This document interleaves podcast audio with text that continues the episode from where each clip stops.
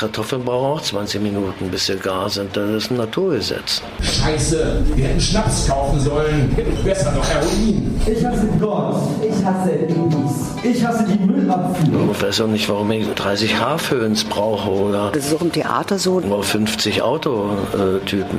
Artists are the gatekeepers of truth.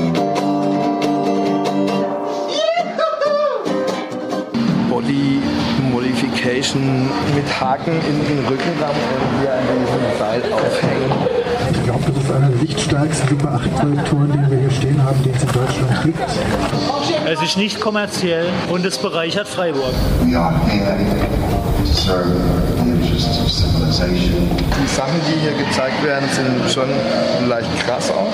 Die Grenzen zwischen professionelle Laie und so weiter, das verschwimmt dann alles so ziemlich. Keine Ahnung. Muchas gracias. Fokus Kultur bei Radio Dreieckland.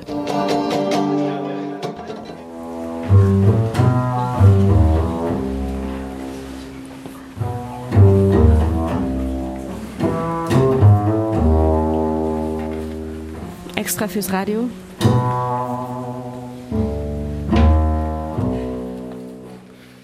Zwei Väter. Und beide haben einen Sohn. Ein Vater ist reich, der andere ist arm.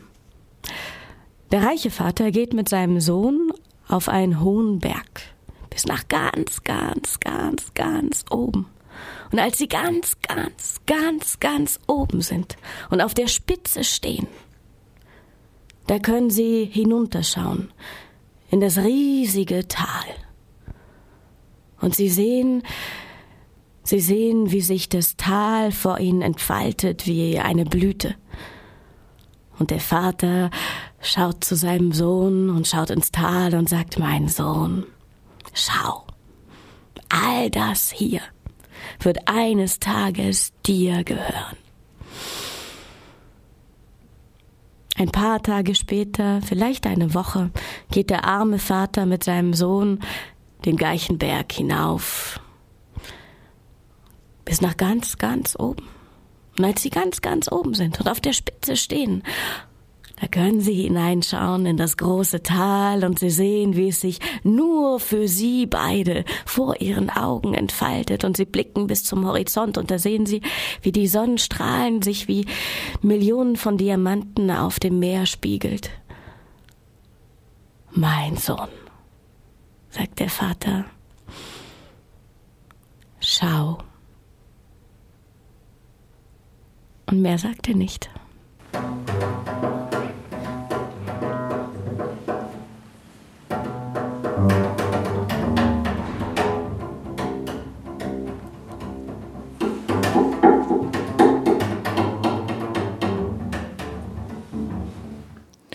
Hallo und herzlich willkommen zu Fokus Kultur am 27. März 2018. Was ihr da hörtet, war Katinka Marx, die Organisatorin der Weltgeschichtentage, die bereits das dritte Mal in Freiburg stattfanden. Und das wird das Thema der heutigen Sendung sein. Wir hören Geschichten aus dem Dreiländereck, erzählt von Katinka Marx und Nicola Hübsch aus Freiburg, von Lena Ick Eberlin aus dem Elsass und von Martin Niedermann aus der Schweiz. Musikalisch umrahmt wird das Ganze von Wolfgang Ferno am Kontrabass. Im Studio und verantwortlich für die Sendung ist heute die Maike.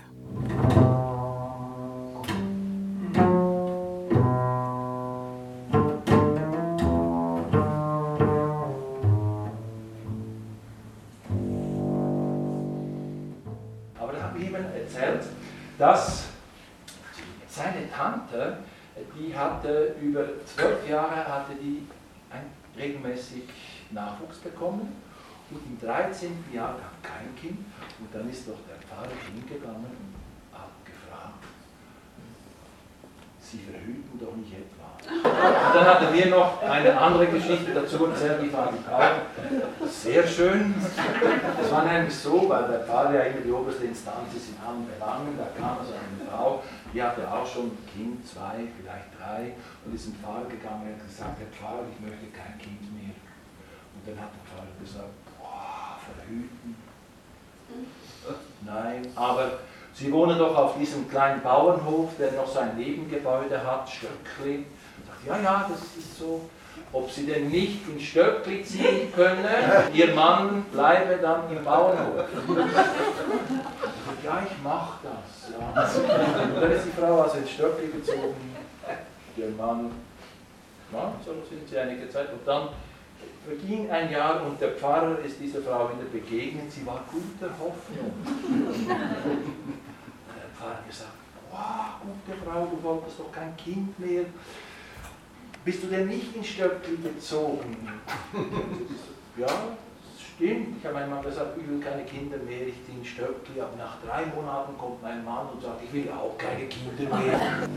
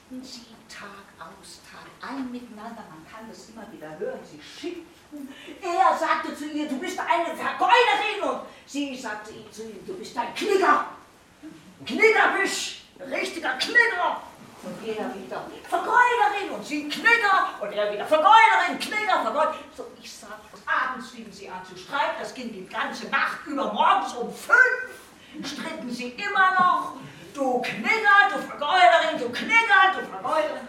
Und da wurden sie müde, aber jetzt stritten sie immer noch und da dachte sie, das letzte Wort behalte ich auf alle Fälle. Und wie er schon im Halbschlaf sagte, du Vergeuderin, kniff sie sich doch mal in den Arm und sagte, du Knigger, überkam ihn so ein Wut.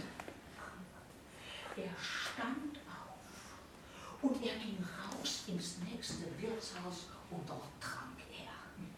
Dann spielte er und dann soff er. Ja, und ich sag's euch, das ging nicht lang, denn wenn die Frau das, was man erarbeitet hat, nicht in der Hand behält und der Mann das, was er erarbeitet hat, versäuft, dann kann man gut ein Loch in der Tasche haben, da fällt nichts mehr raus. Und dann hatte er alles versoffen, gepumpt hatte er sich auch noch Geld, dann war das auch leer. Und dann sagte der Wirt, und jetzt kannst du gehen. Und an die Wirtshaustür wurden seine Schulden geschrieben. Und er ging nach Haus. Der Zorn war in ihm. Und der Rausch war auch in ihm.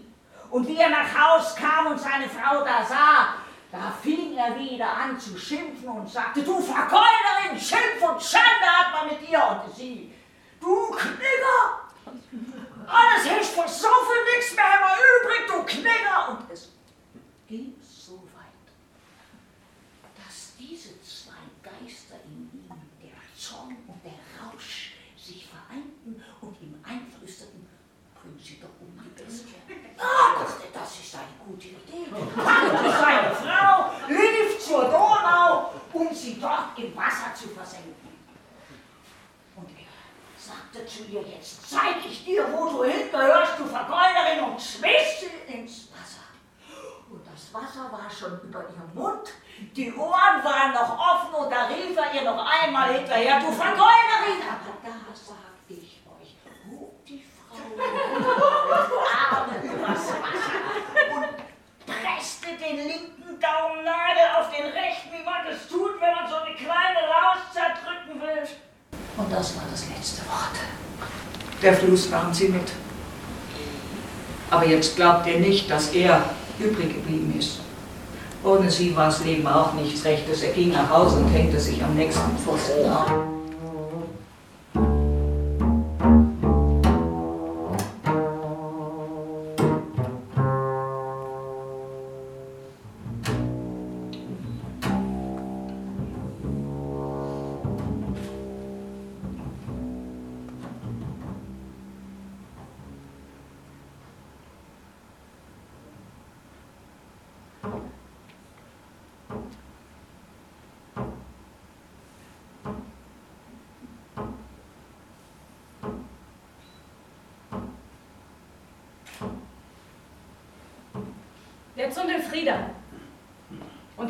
Heiner, die haben schon früh ihr Handwerk gelernt. Bei ihrem Vater. Sie waren auch ein wenig in der Schule gewesen. Der Zundel Frieda und der Zundel Heiner. Und dort hatten sie den roten Dieter kennengelernt. Sie waren nicht böse, nein. Sie brachten niemanden um. Mörder waren sie nicht.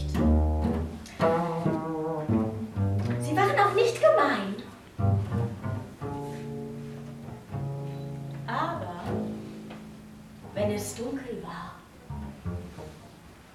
schlichen sie um die Häuser. Und wenn sie eine offene Tür fanden, dann gingen sie in das Haus hinein und nahmen mit, was ihnen gefiel. Und wenn sie einen Tresor fanden, dann öffneten sie ihn und nahmen mit, was drin war. Manchmal ein Huhn, manchmal eine Gans, manchmal ein Pferd, manchmal einen Ochsen. Es lebte sich ziemlich gut mit ihrem Handwerk. Aber manchmal, da hatten sie keine Arbeit. Ja, da gab es einfach nichts, was man mitnehmen konnte. Und wenn das so war, dann übten sie. Denn wer ein Meisterdieb ist, der muss auch manchmal üben. Sie waren im Wald zu dritt. Und der Frieder sagte, wer es schafft, auf den Baum hinaufzuklettern und dem Vogel unter dem Hintern drei Eier wegzustehen, ohne dass er es merkt. Der Heiner war sofort auf den Baum hinaufgeklettert, hat ein Loch in das Vogelnest hineingemacht, ließ die drei Eier in seine Hand rollen, stopfte das Nest wieder mit etwas Moos zu, kletterte hinunter, gab sie dem Frieder. Und der Frieder sagte, und wer es schafft, die drei Eier, ohne dass der Vogel es merkt, wieder ihm unter den Hintern zu stecken. Schon wieder äh, kletterte der Heiner den Baum hinauf. Stopfte ein Ei nach dem anderen wieder durch das geöffnete Loch, verstopfte es wieder mit Moos und der Friede. Ohne dass der Heiner es merkte, war ihm hinterhergeklettert und hatte ihm, ohne dass er es merkte, die Hose heruntergezogen. Und gerade als sich der Heiner umdrehen wollte, um hinunterzuklettern, da fiel er den Baum hinunter, direkt auf den Frieder drauf. Der Frieder fiel mit hinunter und unten landeten sie und lachten. Bis sie alle einer Meinung waren, Frieder ist der Meister.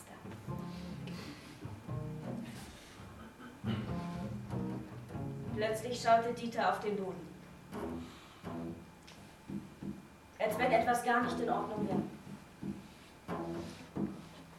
Ihr beide, ihr beide seid Meister.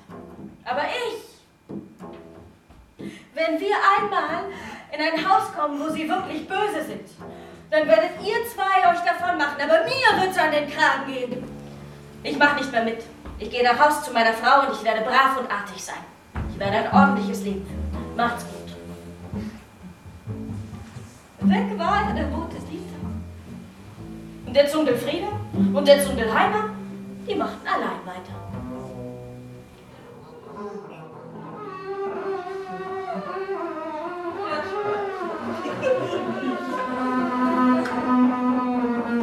Thank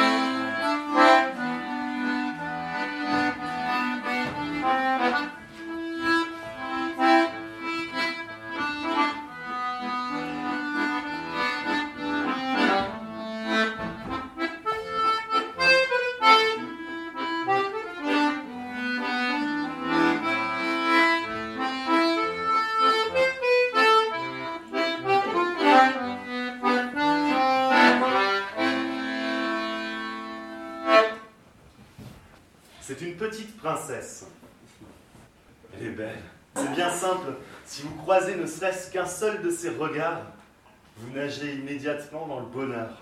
Vous oubliez tous vos soucis. Ce que la princesse aime plus que tout, ce sont les pauvres, les malchanceux, les miséreux. Alors plus quelqu'un est malheureux, plus la princesse l'aime. Arme, ich hab dich so gern. Les gens de son pays l'ont surnommée la princesse mange-misère. Deswegen heißt sie auch Elendsesserin. Et tout le pays profite largement de son inlassable générosité. Si bien qu'il n'y a plus un seul pauvre dans le pays. Es gibt niemanden, der unglücklich ist im ganzen Land. Alle sind glücklich, weil die Prinzessin alle tröstet. Sie lassen sogar Leute von außen herkommen. Flüchtlinge und Kranke und ähm, Hungernde. Alle kommen sie und die Prinzessin, sie macht sie glücklich. Pour la charité, elle les fait venir de l'étranger, Oui. avec ou sans papier, et par charter ou à d'autres dromadaires. Et puis arrive un jour où cette petite princesse, elle est en âge de se marier. Alors, mesdemoiselles, mesdames, vous le voyez comment, vous, le prince charmant? Wie sieht der Märchenprinz aus? Hein? Wie sieht er aus? Ihr wisst doch, wie aussieht. Bon, en fait, euh, pas du tout, et bien au contraire. La princesse, elle, ce qu'elle rêve, c'est un prince qui soit maladroit, malheureux, timide, craintif, un petit bonhomme pas très à l'aise dans ses baskets.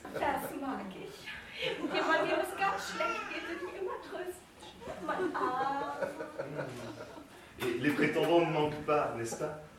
Les prétendants, donc pour, pour, pour séduire la princesse, ils font semblant d'être terriblement malheureux. Und alle kommen sie und sind traurig und tun so, als wenn sie traurig wären. Bon ben, elle, elle les console. Ils peuvent pas cacher leur joie. Ja, bis sie dann irgendwann doch glücklich waren. Und das gefiel der Prinzessin überhaupt nicht.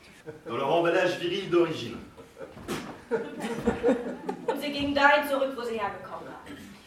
Es war unmöglich, jemanden zu finden, der so frustriert, so depressiv, so viel Pech hatte, dass die Prinzessin ihn lieben konnte. Qui, donc va succéder au trône? Est-ce qu'on va enfin trouver un prétendant pour la, pour la princesse? Kein König, was machen wir ohne König? Le conseiller de la princesse prend les devants et il décide d'envoyer à travers le monde entier, sur toutes les places des villes et des villages, des messagers. Überall hin sie aus und suchten. Oyez, oyez Pour ses épousailles, la princesse mange misère, recherche un homme qui soit timide, maladroit, craintif, dépressif. Bon, les recherches ne sont pas faciles. Dauerte, dauerte, dauerte, dauerte. On finit tout de même par trouver l'oiseau rare. Et c'est le conseiller en personne qui annonce la nouvelle à la princesse. Votre Altesse, nous avons trouvé un homme. Un homme véritablement malchanceux. Il s'appelle Paul. Paul pas de bol. Paul Pechvogel, was für ein schöner Name. D'ailleurs, les, les gens de son village le supplient de se faire fossoyeur. Ils disent que comme ça, plus personne ne mourra dans le pays. Nein, nicht. Die Leute in seinem Dorf, sie wollen, dass er Totengräber wird, damit niemand mehr im Dorf stirbt. So viel Pech hat er. Er ist perfekt. Wann kann ich ihn sehen? Perfect, il y a- il y a, euh, le conseiller a une idée. Euh, votre Altesse, vous savez, demain c'est le jour des rois. On fait la galette et on tire les rois, la fève. Faites inviter tous les prétendants. Et n'oubliez pas l'intéressant Paul pas de bol. Faites préparer une énorme galette dans laquelle vous mettrez autant de fèves qu'il y a de convives. Sauf une.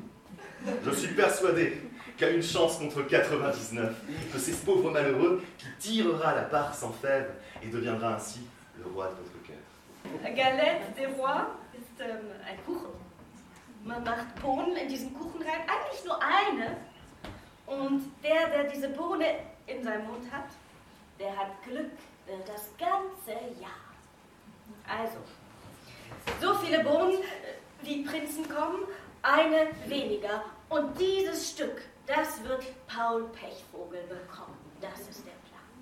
Elle apprécie l'idée. Alors elle fait préparer la galette, elle met autant de fèves qu'il y aura de convives, sauf une. Et le lendemain matin, la princesse attend.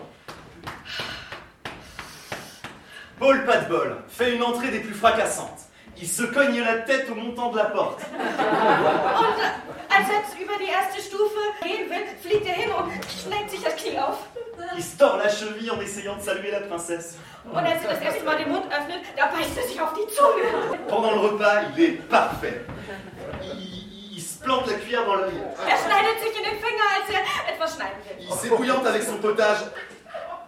Er verbrennt sich auch noch die Finger und außerdem auch noch äh, die Stirn damit. Ja. Et dans sa salade, il trouve une. Ah, eine Nacktschnecke. Et la princesse l'observe de loin.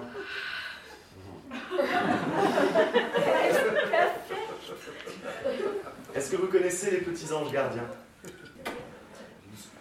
À l'inverse, de l'autre côté. Oubliez-le celui-là. C'est comme si Paul Padbol n'avait qu'un petit ange, un petit diablotin, là toujours sous son épaule et qui veille sur lui. Paul Pechvogel hat nur einen Teufel. Kein Engel. Paul, pas de bol Hein, quoi? T'as pas de bol, je veille sur toi En effet, Paul, pas de bol. Ta malchance veille. En réalité, c'est Carlos Bodegos, un espagnol aux cheveux gominés, Carlos mit dem weißen Ross. qui tire la part sans fève.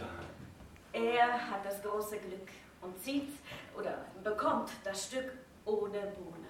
Paul, lui, il s'étouffe avec la fève qu'il avale de travers, perd connaissance et il tombe à terre. La princesse bouleversée. Paul, was ist los, Paul Pechvogel, geht es dir gut? Elle s'apprête à courir auprès du pauvre malheureux. Mais Carlos Bogos profite de l'agitation pour l'attraper euh, par le poignet. Ah, will nicht mit dir gehen, Carlos, ich Et mag gagné, c'est moi qui loue la fève et suis ton prince. Tu me suis, je t'emmène dans ma Costa Brava, dans la Ferrari blanche. Oh.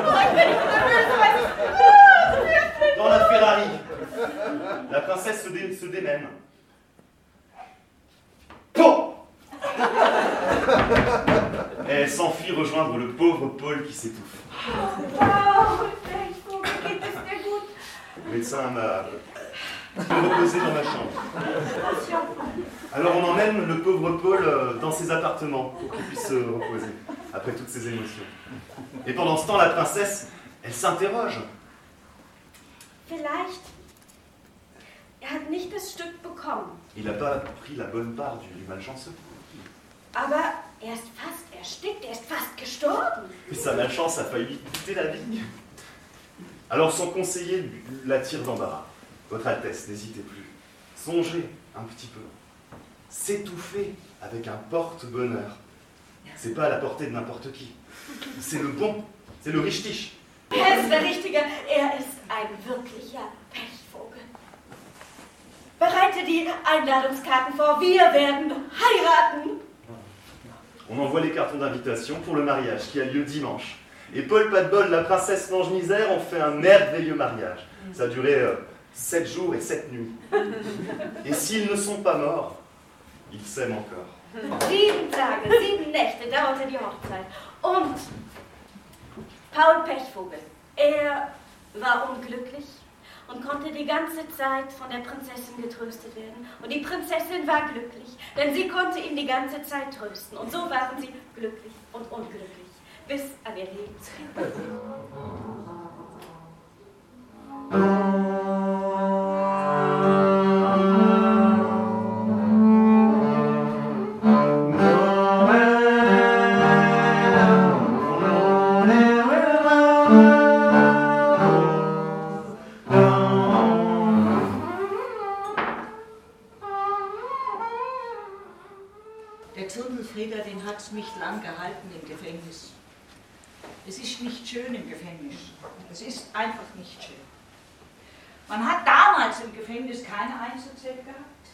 Damals im Gefängnis gab es auch nicht so gut zu essen wie heute.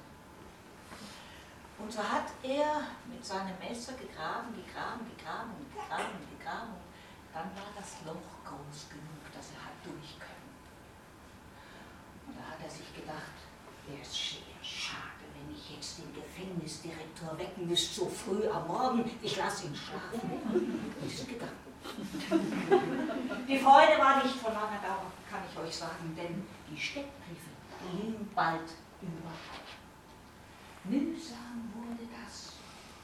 Wege zu finden, durch Dörfer zu kommen, wo noch kein Steckbrief an irgendeiner Tür hing. Und mühsam wurde es auch, an Nahrung zu kommen. Und da dachte sich der Zungelfrieder, ja vielleicht, vielleicht ist es ja in der Schweiz ein wenig besser. Ich gehe rüber und warte, bis sich hier die Wogen geglättet haben. Und er ging also ins Grenzstädtchen und früher, da war das ja noch, bevor es die Europäische Gemeinschaft gab, da hat man zwei Grenzübergänge gehabt. Er kam also auf die deutsche Seite und dachte sich, Angriff ist die beste Verteidigung. Ich gehe direkt an den Schlagbaum, stellt sich vor den Schlagbaum und fragt nun den Wächter, der da steht, kennt ihr Polnisch? Ha, Polnisch? sagt der Wagner. Polnisch? Also Polnisch können wir hier nicht, wegen Ausländisch schon. Es wird ja hier alles Mögliche gesprochen, aber Polnisch, Polnisch können wir hier nicht. Das ist schlecht, das ist schlecht. Werden wir uns schlecht gegeneinander explizieren können. Ist da ein Torrecht? Ist der Offizier?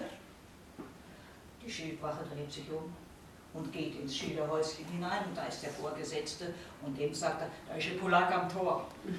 Der hat gesagt, wir können uns nicht gegeneinander explizieren. Dann geht der Torwächter nun an den Schlagbaum und sagt schon gleich, hat, das muss ich Ihnen jetzt gleich sagen, bevor Sie hier anfangen zu schwätzen.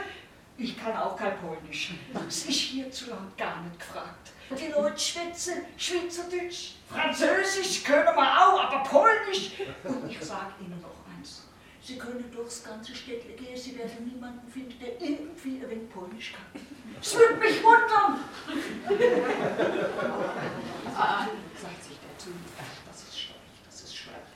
Zieht eine Taschenuhr heraus, die er auch irgendwo unterwegs gefunden hat und sagt, hm, ist schon Abend.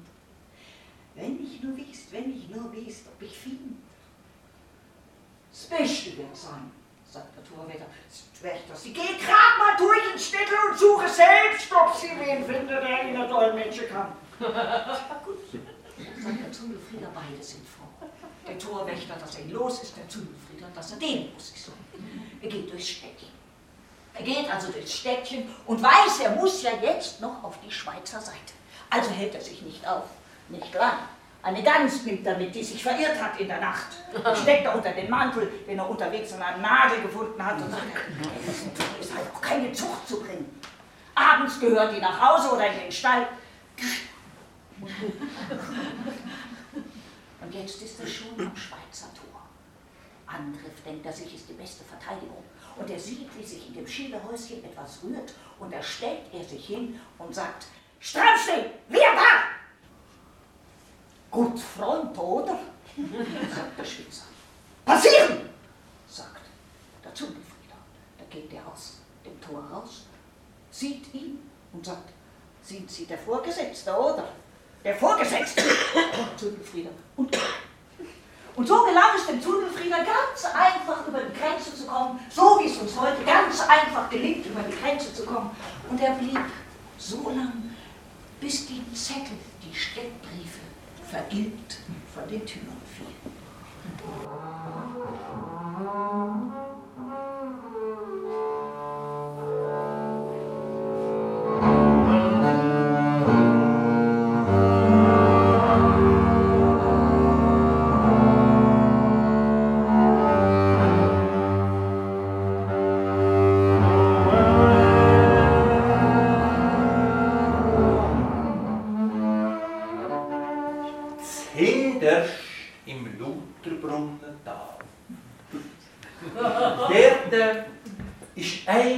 Langer Zeit, was noch keine Elektrizität gegeben hat,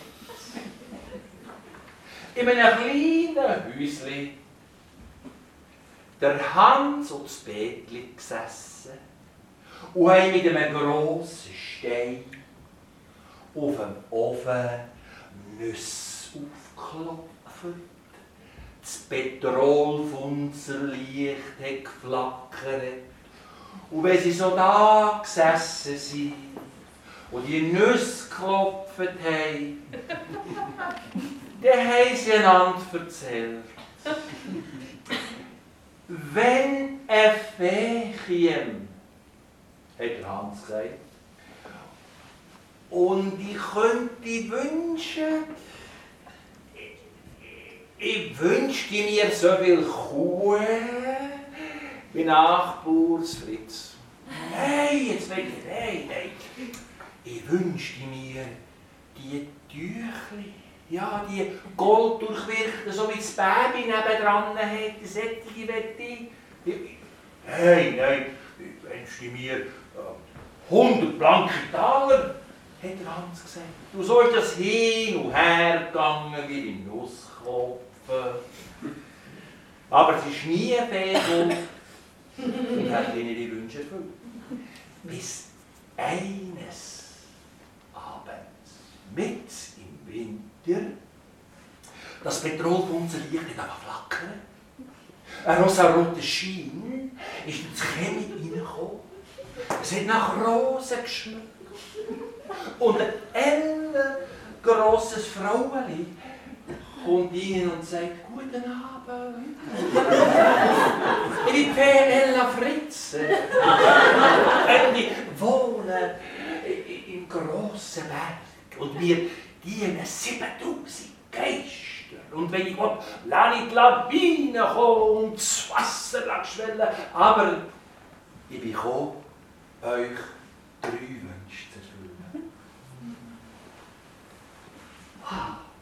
Der Hans hat es gehört und der Himmel ist nicht voller Geige gehängt, voller Bassgeige. und, und das Bettli hat schon mal den ersten Wunsch sagen, aber geschwind hat der Hans im Bettli den Finger aufs Maul gehabt, damit ja nichts rauskommt, denn die Fee Ella Fritz hat gesagt, bis morgen Abend hat er Zeit. Und überlegt nach gut, wie die Wünsche so da. Das Petrol hat wieder angefangen flackern. Der rosarote Schein ist durch das Chemie aus. Und die Fee Ella Fritze ist verschwunden. Petri, wir wollen es gescheit machen. Morgen reden wir kein Wort. Bis am Abend. Und dann, dann sagen wir unsere Wünsche. Ja, der, der den Besten hat, der, der Wunsch soll erfüllt werden. Und so ist es gemacht. Am nächsten Tag der Hans und das Mädchen zwar am Arbeiten, aber die Augen haben blitzt und funkelt und man sieht das in drei. Du ein Wunsch hätte der andere ja immer noch besser hätte sollen werden. Und sie haben sogar das Essen vergessen und, und haben geschafft und gedacht und gesinnet und, und am Abend, am Abend, wo es so weit war, dass ich den Wunsch hätte sagen konnte, da hat das Bädchen Hunger bekommen. Ja, und es hat ein Feuer gemacht im Ofen und hat gewartet, bis die Funken so richtig Er hat eine grosse, schwere Gusspfanne genommen und auf das Feuer da, hat Schmutz und Anken rein da und gewartet, bis es sprutzen. Und dann hat sie von diesen Herdöpfeln genommen hat aber ein Scheibli abgeschnitten und noch ein Scheibli abgeschnitten. Und der Hans ist auch gekommen, daneben kostet weil es so fein geschmeckt hat. Und sie hat ein Scheibli nach dem anderen geschnitten. Und der Rösti hat aber goldgelb aber sprutzeln und es hat geschmeckt.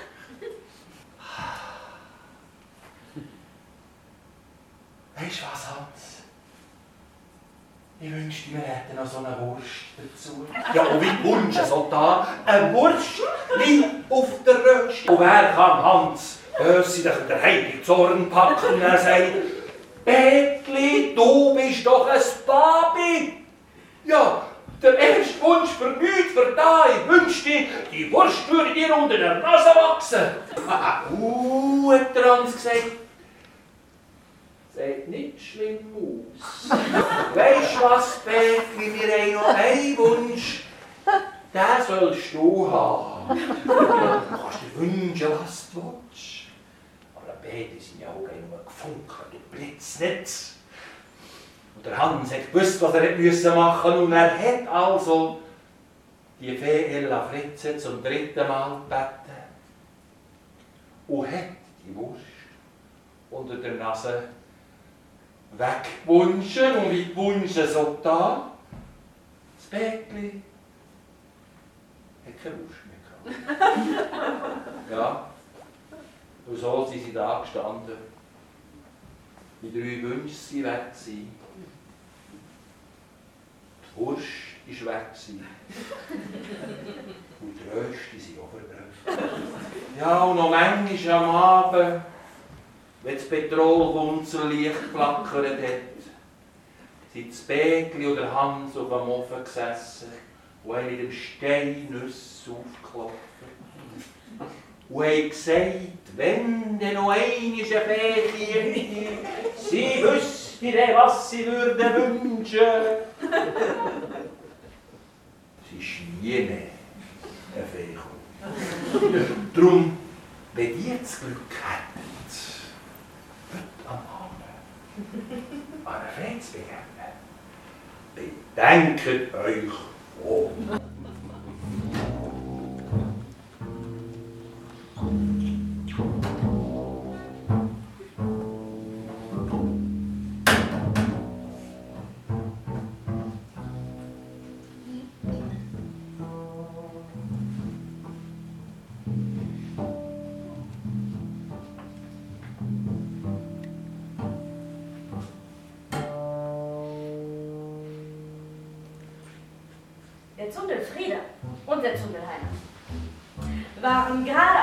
Gerade aus dem Bau herausgekommen. Und sie dachten sich, ah, den roten Dieter, den haben wir schon lange nicht mehr gesehen. Statten wir ihm doch einen Besuch ab. Noch besser, sagt der Heiner. Wir spielen ihn einen Streich. Ha, sagt der Frieder, das machen wir. Er nimmt seine Feder zur Hand und fängt schon an, einen Brief zu formulieren. Und den bekommt der Dieter, macht ihn auf und liest. Zwei üble Diebesgesellen haben es auf dich abgesehen. Sie haben eine Wette miteinander geschlossen. Und sie wollen deiner Frau das Leintuch unter dem Körper wegziehen, ohne dass sie es merkt. Aha, denkt der rote Dieter. Da haben zwei eine Wette abgeschlossen und der eine, damit der andere es nicht merkt, hat mir diesen Brief geschrieben. Wenn ich es nicht besser wüsste. Würde ich sagen, der Zundel Frieda und der Zundel Heiner sind es. Aber die sind ja noch im Bau. Das weiß ich. Und trotzdem gab er Acht. Er hatte ja den Brief bekommen, also war er wachsam. In dieser Nacht. Und als es dunkel war, da schlichen Zundel Frieda und Zundel Heiner durch das Hanffeld bis zum Haus. Der Heiner stellte die Leiter an die Wand neben das Schlafzimmerfenster, nahm vor sich eine Strohpuppe und kletterte mit der Strohpuppe vor sich die Leiter hinauf. Der rote Dieter hörte, jemand war vor dem Fenster. Er sagte hervor, und er nahm einen Knüppel. Er sagte, besser als eine Pistole. Ist immer geladen. Und dann sah er schon den wankenden Kopf von dem Strohmann direkt vor seinem Fenster. Er riss das Fenster auf und ein Schrei. Der Strohmann fiel hinunter. Ich habe ihn erwischt. Glaube, ich schau mal nachfragen. Ich hoffe, ich habe ihn nicht zu sehr erwischt. Und der rote Dieter legt den Knüppel ab, schleicht sich die Treppenstufen hinunter ums Haus herum. Und er sieht den Frieder nicht, der sich hinter einem Pfosten versteckt hat. direkt vor der Haustür. Und in dem Moment, wo der Dieter hinausläuft, läuft der Frieder hinein. Die Treppenstufen hinauf, in das Schlafgemach und nimmt wieder die Stimme des Dieters an und sagt zur Frau, du Frau, der ist mausetot. Schnell, gib mir das Leintuch, ich wickel ihn damit ein, nehme ihn in den Wald und verscharre ihn dort, bevor noch irgendjemand etwas merkt. Die Frau zieht das Leintuch schnell unter sich her, reicht es dem Dieter und der Frieder rennt schnell die Treppenstufen hinunter aus dem Haus und ist fort. Der rote Dieter kommt kurz darauf zurück. Die Treppenstufen hinaus und Schlachtenmach hinein und sagt, Frau, nichts passiert. Ein Strohmann, stell dir vor. Es war nur ein dummer Bubenstreich. Na, was hast du denn mit dem Leintuch gemacht? Und da sieht der Dieter, dass seine Frau auf dem blanken, glänzenden, glitzernden Stroh liegt. Mistverdammter, sind es doch der Zunderfrieder und der Heiner gewesen. Und der rennt zum Fenster und der ruft raus, Frieda, Heiner. Sie stehen vor dem Fenster und lachen.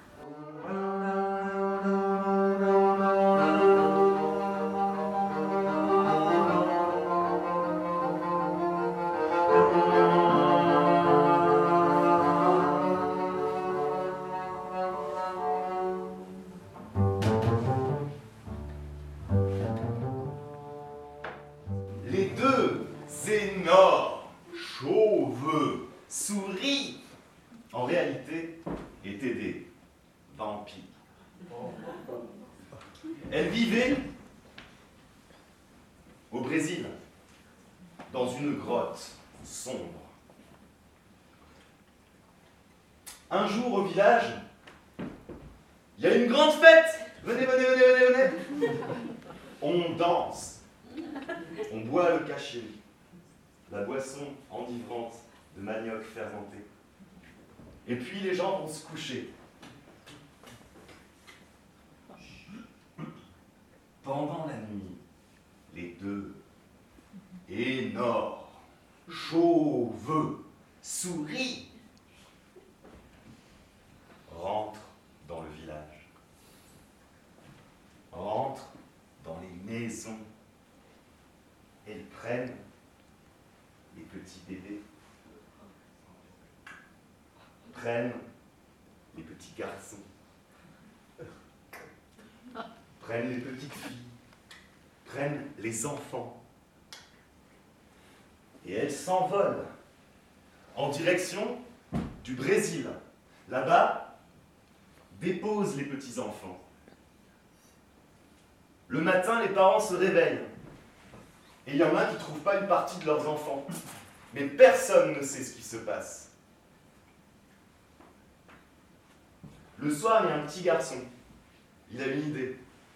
Il trouve un long fil blanc. Il l'accroche à sa cheville. Et l'autre bout, il l'accroche au pied d'un petit arbre là, au milieu du village. Et il va se coucher.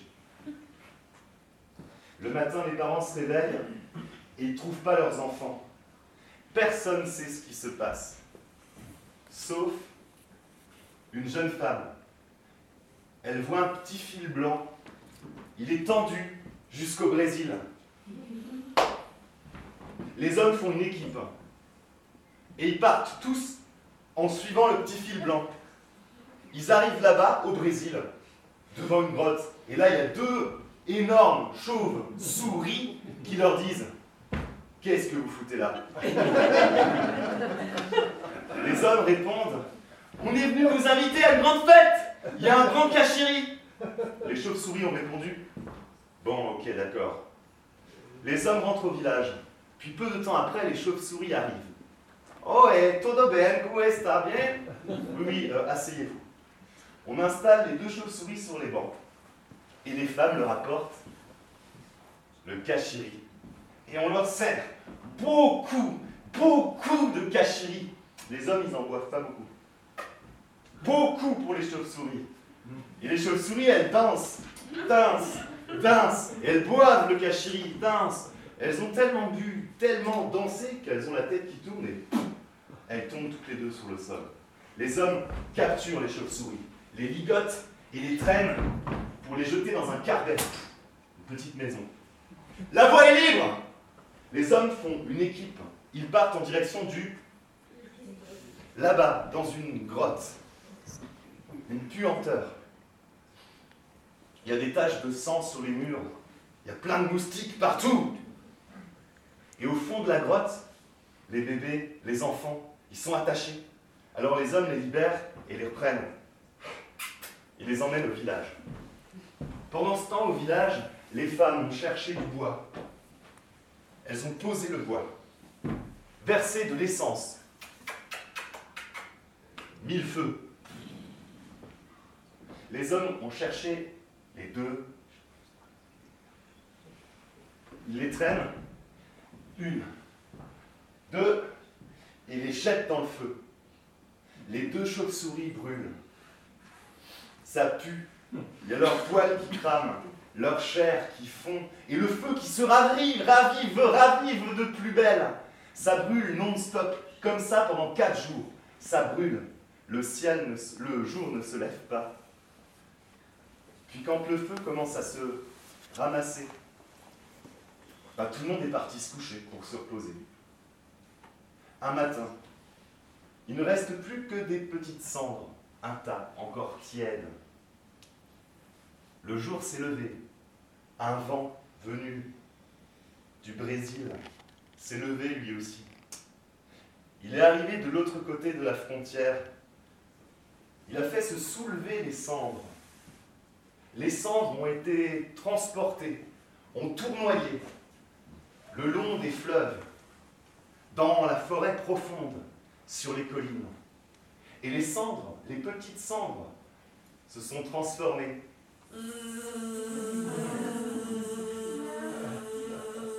en moustiques, fils et filles des deux énormes chauves-souris vampires qui vous sucent le sang et qui transportent les maladies dingue, palu, chikungunya.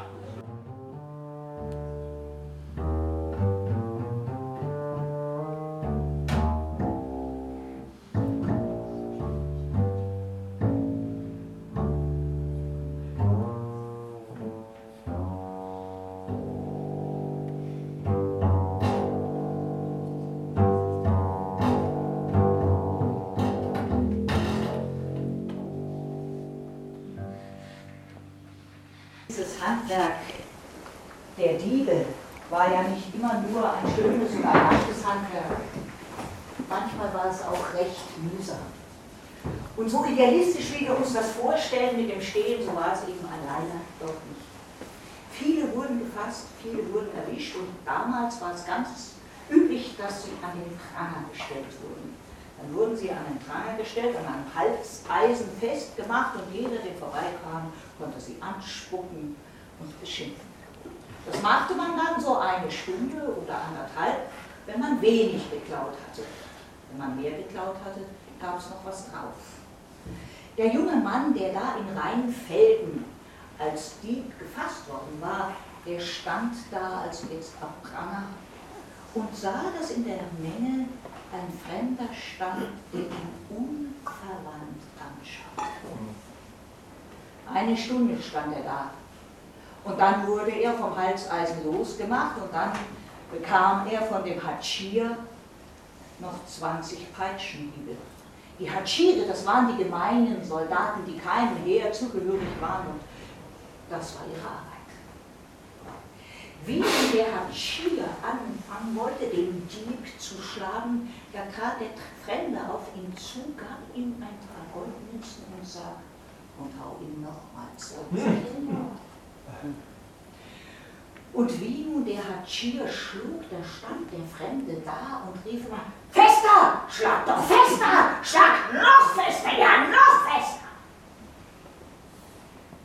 Schließlich war er fertig mit Schlagen der Hatschir und der junge Dieb wurde aus Rheinfelden hinausgejagt und ging nun die Landstraße entlang. Der Fremde folgte ihm nach. Holte ihn ein und sagte, kennst du mich noch gut, Schick? Der Dieb drehte sich um und sagte, euch vergesse ich mein Lebtag nicht. Wie ihr im Hatschir noch 20 habt aufgegeben für mich, aber ich verstehe es doch nicht. Ich habe euch in meinem Leben nicht gesehen, nie habe ich euch beleidigt, euch habe ich doch nichts gestohlen. Tja, sagte der Fremde, uns nicht. Aber dein Handwerk hast du so schlecht betrieben, dass du erwischt worden bist. Unser Metier, und ihr wisst jetzt, wer das war, der Zungenfrieder nämlich, unser Metier, sagte er, muss man mit List anfangen und mit Vorsicht beenden. Deine Warnung hast du jetzt gekriegt und wenn du den Beruf lernen willst, dann komm mit mir. Der junge Mann ging mit und lernte das Handwerk, so wie man ein echtes Diebshandwerk halt lernen muss.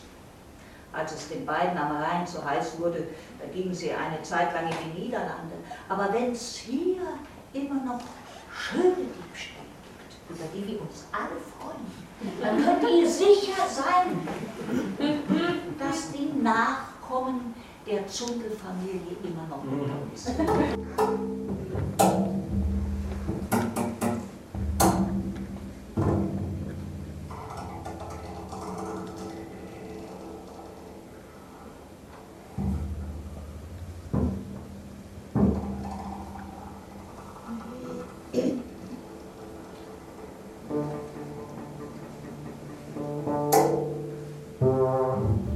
Das war Fokus Kultur am 27. März 2018 im Studio. Die Maike. Wir haben Geschichten gehört aus dem Dreiländereck von Katinka Marx, von Lena Ig Eberlin, von Nicola Hübsch und Martin Niedermann. Musik von Wolfgang Ferno. Zum Schluss noch eine Geschichte der niederländischen Geschichtenerzählerin Maria Winter.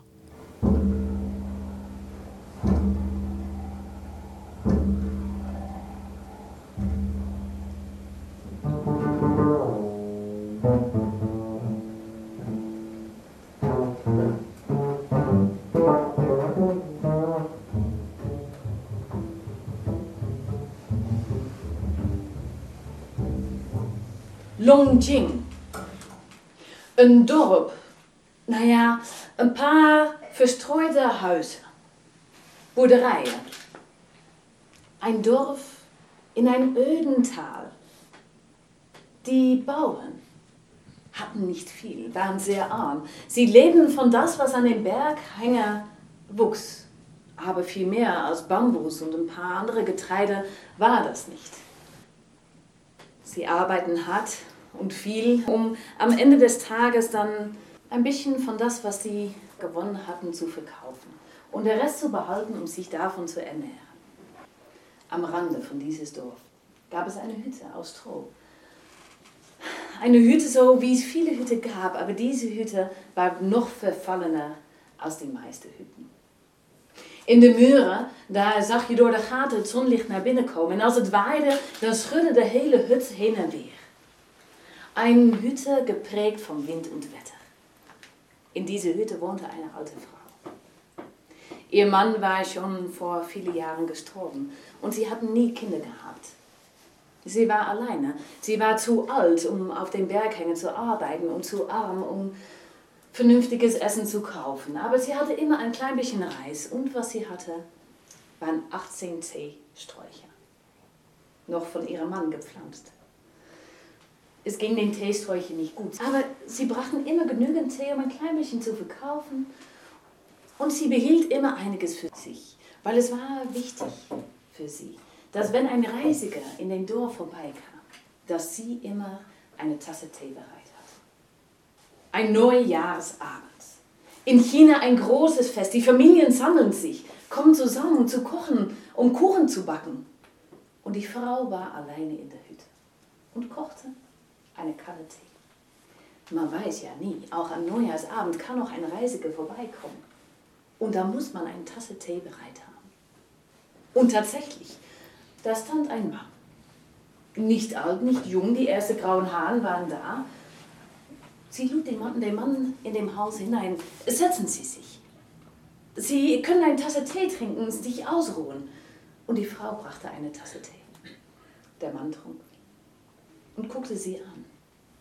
Wie kann es sein? In ganz China kommen die Menschen zusammen zum Kochen.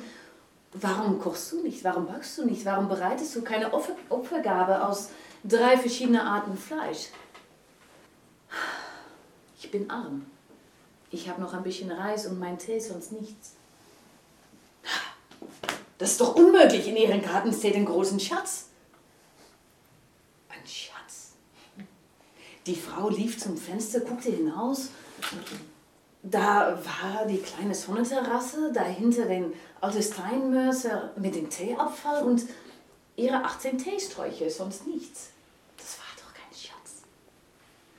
Der Mann stand neben ihr und zeigte auf den Steinmörser. Das ist der Schatz. Sie können den gerne haben. Ich benütze den nicht mehr. Nehmen Sie den ruhig mit, wenn das so ein großen Schatz ist. Der Mann, der wollte den Steinmörser mitnehmen, aber nicht umsonst und versprach ihr eine gute Belohnung. Aber erst müsste er seine Freunde holen, weil alleine konnte er diese Steinmörser nicht tragen. Und so ging er. Die Frau guckte noch mal nach draußen. Das Ding ist so dreckig. Wenn er den kaufen möchte, dann muss ich den wenigstens mal sauber machen. Und so ging sie raus, nahm den alten Teeabfall aus dieser Steinmörser raus. Sie ging zu ihrer Teesträuche und warf das Apfel unter den Sträucher. Dann nahm sie Wasser aus dem Brunnen auf dem Dorf, spülte das durch den Steinmörser, nahm das Wasser und auch das brachte sie zu den Teesträuchen. Sie war gerade fertig, als der Mann zurückkam. Was hast du gemacht? Was hast du gemacht? Ähm, ich habe den Mörser sauber gemacht. Es war doch gerade der Teeabfall, was der Schatz war. Die Frau erklärte, dass sie den Abfall unter den Sträucher gelegt hatte. Und so hoffte der Mann, dass das wenigstens die Sträucher gut nützen würde. Und ging, ohne irgendwas zu kaufen. Als nach ein paar Monaten der Frühling anfing und der Teejahreszeit begann und die Menschen aus dem Dorf rausgingen, um den Tee zu pflücken, die Frau guckte zu ihrer Sträucher und sie gediehen wie nie zuvor. Solche schöne Sträucher hatte sie noch nie gesehen. Und als sie die Tee pflückte und den Tee draus goss, da kam ein Duft, ein Geschmack. So etwas hatte noch niemand erlebt. Sie konnte den Tee gut verkaufen. Und als die Bauern aus ihrem Dorf sahen, wie gut sie diese Tee verkaufen konnte, wie reich diese arme Frau plötzlich war, da würde sofort alle Bambus abgeholzt. Und ganz viele Teesträuche gepflanzt. Und so kam es, dass in Longjing ein Drachenbrunnentee entstand. Und aus diesem Dorf, da kommt immer noch viel Tee.